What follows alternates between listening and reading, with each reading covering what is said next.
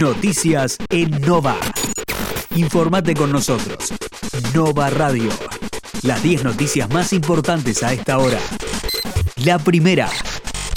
Murieron 505 personas y 28.680 fueron reportadas con coronavirus en las últimas 24 horas. El Ministerio de Salud indicó que son 5.690 los internados en unidades de terapia intensiva con un porcentaje de ocupación de camas de adulto del 69.7% en el país y del 75.7% en el AMBA.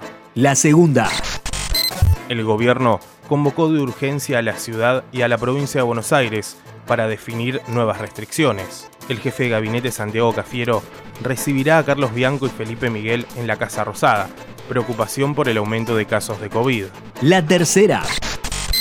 Los hospitales porteños y de al menos ocho provincias superan el 90% de ocupación en terapia intensiva. Según una encuesta realizada por la Sociedad Argentina de Terapia Intensiva, la situación afecta a las UTIs de los centros de salud públicos y privados de la ciudad de Buenos Aires, Catamarca, Mendoza, Neuquén, San Juan, Buenos Aires, Córdoba, Corrientes y Misiones.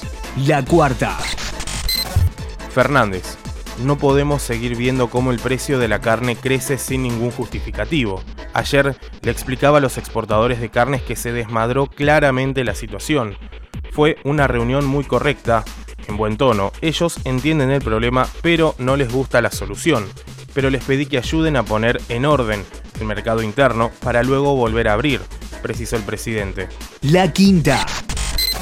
El campo lanzó un paro de nueve días desde el jueves en rechazo al cepo a la carne. Lo definió la mesa de enlace en una reunión de urgencia que hizo el martes, apenas conocida la decisión oficial. La sexta.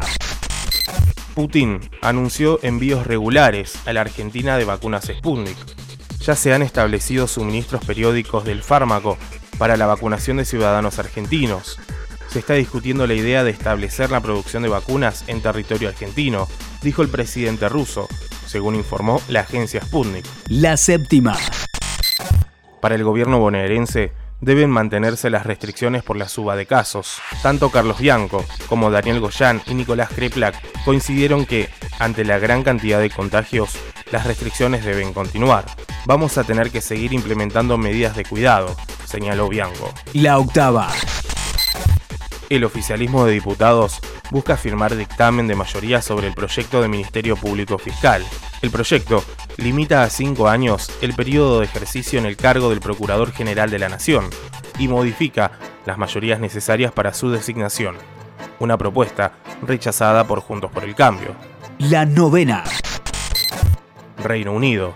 Podrían regresar los confinamientos locales tras el aumento de la variante india. Italia apuesta a estimular el turismo para acelerar la recuperación de la economía. Israel redobla sus ataques en Gaza, mientras los diplomáticos buscan una tregua. La décima. Martes, nublado y con una máxima de 18 grados. Este martes se presenta en la región con cielo parcialmente nublado, neblina por la mañana, vientos del sector noreste rotando al norte por la tarde y una temperatura que tendrá una mínima de 4 grados y una máxima de 18. Para mañana miércoles, el Servicio Meteorológico Nacional prevé otra jornada con neblinas matinales, cielo mayormente nublado, vientos de dirección este rotando al noreste y una temperatura que se ubicará entre los 9 grados de mínima y los 17 de máxima.